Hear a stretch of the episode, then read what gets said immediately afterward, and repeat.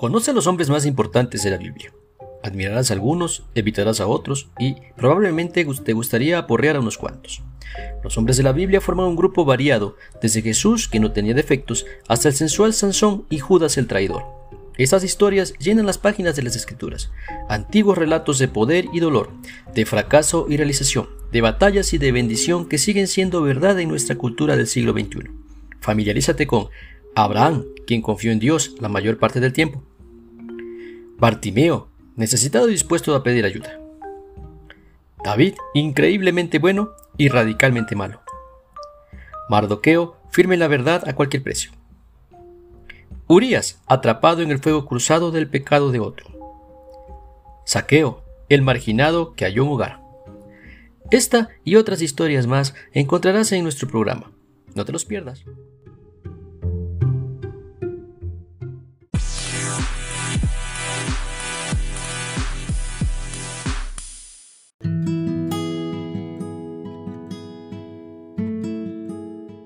Hola, hola, el día de hoy vamos a hablar de Aarón, el hermano de Moisés.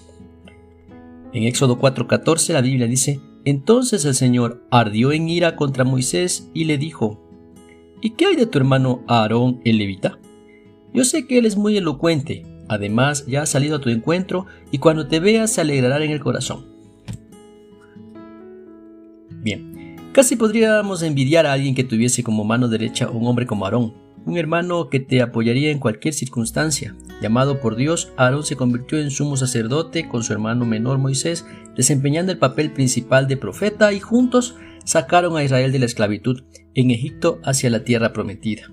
Desde el momento en que Dios los llamó, a lo largo de la historia bíblica, Aarón y Moisés suelen parecer siempre juntos.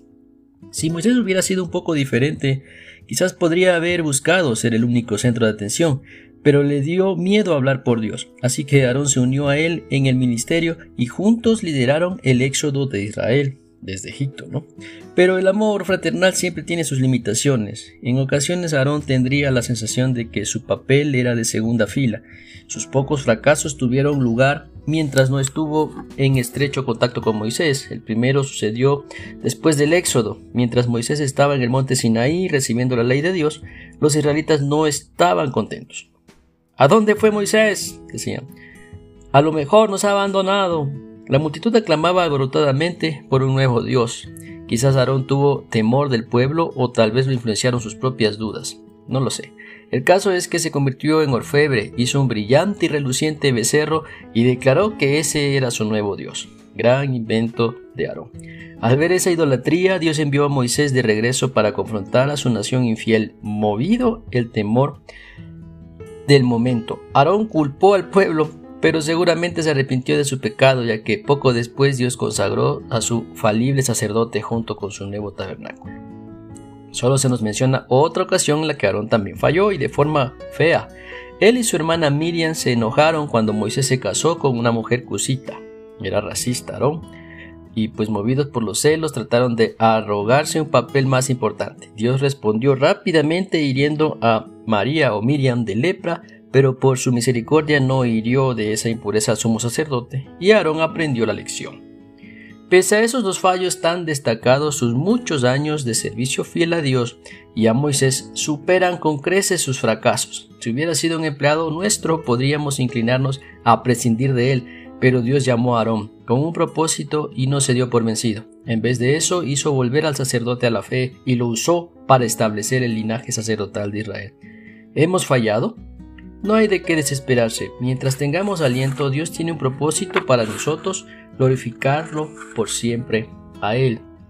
Mientras Aarón falló, Dios siempre estuvo a su lado. ¿sí? Siempre le dio oportunidades, por eso nuestro Dios es un Dios de segundas oportunidades. Bien, con eso pues despedimos el personaje del día de hoy, el protagonista de este día, y pues les damos gracias por su cuatro minutos de atención. Un abrazo muy fuerte y que Dios les bendiga.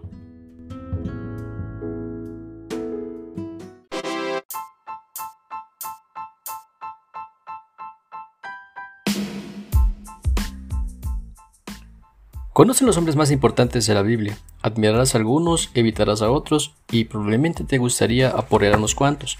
Pero lo importante es aprender de estos hombres, inspirarte en ellos y evitar sus errores. Muchas gracias. Este programa fue extraído de los 100 hombres principales de la Biblia del Dr. Ray Josephs.